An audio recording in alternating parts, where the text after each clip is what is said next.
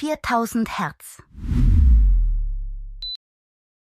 Historische Heldinnen. Inspirierende Frauen der Geschichte. Mein Name ist Kleopatra, die siebte Philopator. Ich wurde geboren im Jahr 69 vor Christus in Alexandria, dem Herzen des ptolemäischen Ägyptens. Von meiner Geburt an war ich Teil einer Geschichte, die weit über mein eigenes Leben hinausgehen sollte. Als ich 18 Jahre alt war, wurde ich zur Königin von Ägypten gekrönt, geteilt mit meinem jüngeren Bruder Ptolemäus 13.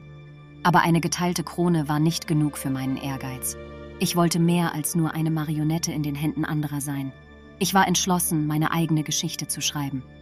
Meine Regentschaft war kein leichter Weg. Mit Hilfe seiner Berater konnte mein Bruder den Machtkampf zwischen uns zunächst für sich entscheiden, und ich musste fliehen. Doch ich gab nicht auf. Mit Hilfe von Julius Caesar, dem mächtigsten Mann Roms, kehrte ich zurück, siegte über Ptolemäus den 13. und gelangte wieder auf den Thron. Mein Bündnis mit Cäsar war stark und für uns beide von Vorteil. Mein Sohn Caesarion war vermutlich auch seiner. Nach dem Tod von Cäsar baute ich eine weitere strategische Allianz mit Marcus Antonius auf, einem weiteren mächtigen Mann Roms. Unsere Verbindung war sowohl politisch als auch persönlich und wir hatten zusammen drei Kinder. Trotz aller Widrigkeiten war ich eine politisch versierte, erfolgreiche Herrscherin und konnte meinen Machtbereich vergrößern. Meine Liebe zu Ägypten und meinem Volk war unerschütterlich. Doch am Ende wurden gegnerische Mächte in Rom zu groß. Mit dem Sieg Octavians, dem späteren Kaiser Augustus, über meinen Verbündeten Marcus Antonius fiel mein Königreich. Ich sah keinen anderen Ausweg als den Tod. Mein Name ist Kleopatra, die siebte Philopator. Ich bin gestorben am 12. August 30 vor Christus. Es wird angenommen, dass ich meinem Leben durch den Biss einer ägyptischen Kobra ein Ende setzte, um einer möglichen Erniedrigung in Rom zu entgehen.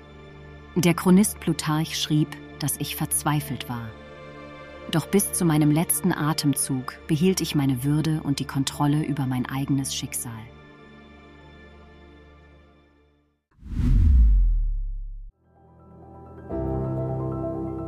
Mein Name ist Marie Curie. Ich wurde geboren am 7. November 1867 in Warschau, Polen. In einer Zeit, als Frauen kaum eine Stimme hatten und noch weniger in der Wissenschaft, begann mein Streben nach Wissen. Meine Kindheit war hart geprägt von dem Verlust meiner Mutter und Schwester und der finanziellen Not, in der meine Familie lebte. Doch diese Herausforderungen konnten meine Leidenschaft für das Lernen nicht dämpfen. Ich studierte heimlich während der russischen Herrschaft in Polen, in der Frauen der Zugang zur Universität verwehrt wurde, und ging arbeiten, um für meine Schwester und mich ein Auslandsstudium zu finanzieren. Als junge Frau zog ich nach Paris, weit weg von meiner Familie, um an der renommierten Sorbonne zu studieren. Dort traf ich Pierre Curie, einen Mann, der meine Liebe zur Wissenschaft teilte, und wir heirateten. Im Zuge meiner Forschung über Strahlungsphänomene prägte ich den Begriff Radioaktivität und meine Arbeit wurde zur Grundlage für ein neues Verständnis des Atoms. Meine gemeinsame Forschung mit Pierre führte zur Entdeckung von Polonium und Radium. 1903 teilte ich den Nobelpreis für Physik mit Pierre und Henri Becquerel. Acht Jahre später, nach dem tragischen Unfalltod meines Mannes, wurde ich erneut geehrt, diesmal mit dem Nobelpreis für Chemie. Ich war die erste Frau, die diesen Preis erhielt und die einzige Person, die in zwei verschiedenen wissenschaftlichen Feldern ausgezeichnet wurde. In den folgenden Jahren übernahm ich die Leitung des Radiuminstituts in Paris und während des Ersten Weltkriegs entwickelte ich mobile Röntgeneinheiten zur Behandlung verwundeter Soldaten. Diese Einheiten, bekannt als Petite Curie, retteten unzählige Leben. Trotz meiner Erfolge war mein Leben geprägt von Herausforderungen.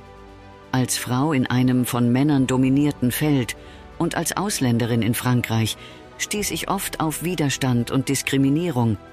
Aber ich ließ mich nicht beirren. Mein Fokus lag immer auf meiner Arbeit und dem Streben nach Wissen. Mein Name ist Marie Curie. Ich bin gestorben am 4. Juli 1934. Mein Tod war das Ergebnis von aplastischer Anämie, eine Krankheit, die vermutlich durch jahrelange Strahlenexposition verursacht wurde.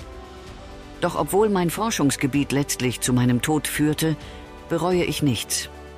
Mein Leben war eine Reise des Lernens und Entdeckens, und mein Vermächtnis lebt in der wissenschaftlichen Gemeinschaft fort.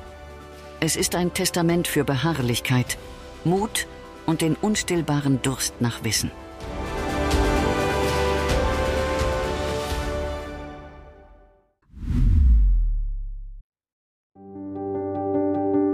Mein Name ist Rosa Parks. Ich wurde geboren am 4. Februar 1913 in Tuskegee, Alabama. Meine Eltern, Leona und James Macaulay, gaben mir den Namen Rosa Louise. Früh lernte ich, was es bedeutet, in einer Gesellschaft zu leben, in der die Hautfarbe über den sozialen Status bestimmt. Im Jahr 1932 heiratete ich Raymond Parks, einen Friseur aus Montgomery. Er war aktives Mitglied in der National Association for the Advancement of Colored People, einer Bürgerrechtsorganisation, der auch ich später beitrat.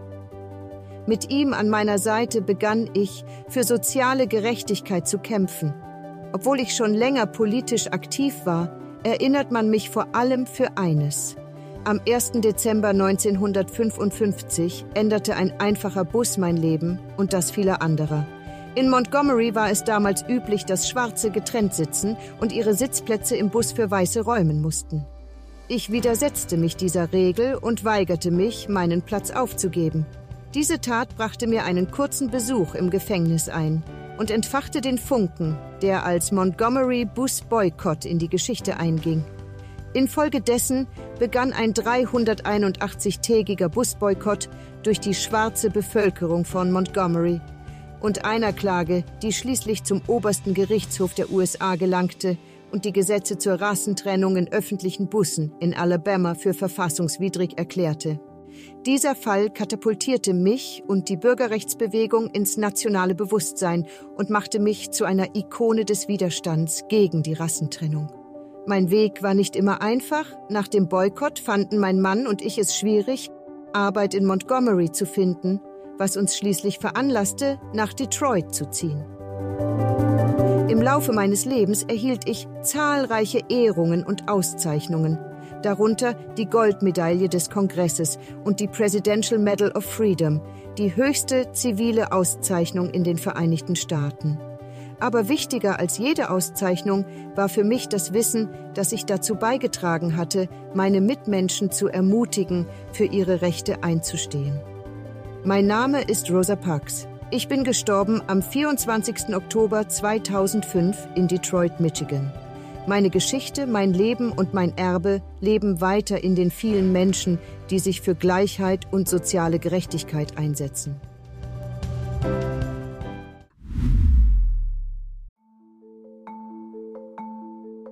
Mein Name ist Frida Kahlo. Ich wurde geboren am 6. Juli 1907 in der lebhaften Umgebung von Coyoacán, Mexiko-Stadt. Mein Leben war wie ein gemaltes Bild, voller heller Farben und dunkler Schattierungen. Schon früh im Leben wurde ich mit Herausforderungen konfrontiert. Mit sechs Jahren wurde bei mir angeblich Polio diagnostiziert. Mit 18 Jahren erlebte ich einen verheerenden Busunfall, der meinen Körper für immer veränderte. Eine Metallstange durchbohrte meinen Körper, brach mein Rückgrat und hinterließ mich mit dauerhaften Schmerzen und gesundheitlichen Problemen. Aber statt gegenüber diesen Herausforderungen zu kapitulieren, fand ich in ihnen meinen künstlerischen Ausdruck. Eingesperrt in meinem Bett, mit einem Spiegel an der Decke, begann ich zu malen. Meine Leinwand wurde zum Schauplatz meiner physischen und emotionalen Schmerzen, aber auch meiner inneren Stärke und meiner unerschütterlichen Lebenslust. Ich malte Selbstporträts, weil ich, wie ich einst sagte, oft allein war und das Motiv war, das ich am besten kannte. Jedes Bild, das ich schuf, war ein Akt des Mutes, der Selbstbeobachtung und des Widerstands gegen die Schwierigkeiten meines Lebens. Neben meiner Malerei war auch meine Beziehung zu Diego Rivera, einem berühmten Maler, ein wesentlicher Teil meines Lebens. Unsere Liebe war leidenschaftlich und chaotisch, geprägt von Affären und Trennungen, aber auch von tiefem Respekt und gegenseitiger künstlerischer Inspiration.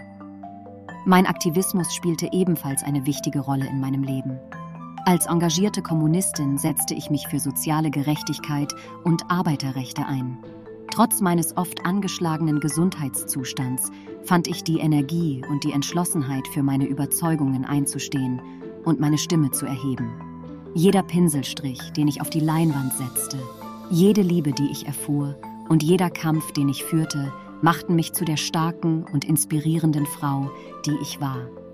Ich war eine Frau, die großen Widrigkeiten trotzte und immer ihren eigenen Weg ging. Mein Name ist Frida Kahlo. Ich bin gestorben am 13. Juli 1954 in meiner geliebten Casa Azul, dem Ort meiner Geburt.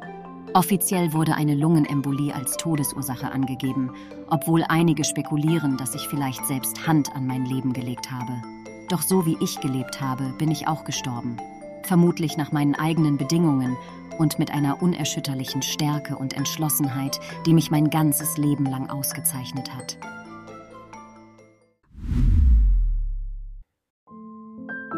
Mein Name ist Bertha Benz. Ich wurde geboren am 3. Mai 1849 in Pforzheim. In einer Zeit, in der Frauen selten die Möglichkeit hatten, sich außerhalb des Haushalts hervorzutun, schrieb ich Geschichte und trug dazu bei, die Welt zu verändern. Ich wuchs in einer Welt auf, die von tiefgreifenden technologischen Veränderungen geprägt war. Mit 23 Jahren heiratete ich Karl Benz, einen Mann mit einem Traum, der meine Leidenschaft für Innovationen teilte. Gemeinsam kämpften wir für seinen Traum von einem motorisierten Fahrzeug, das die Welt verändern sollte. Als Ehefrau, Mutter und Geschäftsfrau unterstützte ich Karl finanziell und emotional bei seinen Bemühungen, das Automobil zu erforschen und zu entwickeln. Unser gemeinsames Werk, der Benz Patentmotorwagen, war ein Beweis für unsere Hartnäckigkeit und unseren Glauben an die Zukunft. Aber unsere Arbeit war hier noch nicht beendet. Im Jahr 1888 entschied ich mich, die Praktikabilität unserer Erfindung zu demonstrieren. Mit unseren zwei ältesten Söhnen unternahm ich eine 106 Kilometer lange Fahrt von Mannheim nach Pforzheim die erste Langstreckenfahrt in der Geschichte des Automobils. Mit dieser Reise bewies ich nicht nur die Fähigkeiten des Automobils, sondern ich zeigte auch der Welt, was eine entschlossene Frau erreichen kann. Obwohl die Reise mit zahlreichen Herausforderungen verbunden war, von technischen Problemen bis hin zur Skepsis der Öffentlichkeit, ließ ich mich nicht entmutigen. Ich glaubte an die Bedeutung unserer Arbeit und an das, was sie für die Zukunft bedeuten könnte. Mit dieser Reise wollte ich der Welt beweisen, dass das Automobil eine realistische und praktische Alternative zu Pferden und Wagen sein könnte. In den folgenden Jahren haben Karl und ich weiter an der Verbesserung unserer Erfindung gearbeitet und ich war stolz darauf, ein Teil dieser technologischen Revolution zu sein.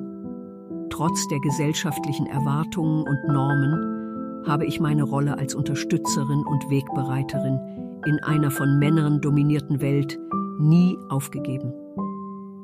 Mein Name ist Bertha Benz. Ich bin gestorben am 5. Mai 1944 in Ladenburg, Deutschland. Meine Geschichte ist ein Zeugnis für den Mut, die Hartnäckigkeit und die Kraft, die es braucht, um die Welt zu verändern, und sie ist ein Beweis dafür, dass keine Barriere zu hoch ist, wenn man an seine Träume glaubt. Dieser Podcast wurde mit Hilfe künstlicher Intelligenz produziert. Alle Fakten wurden von einem Menschen geprüft und gegebenenfalls korrigiert. 4000 Hertz 2023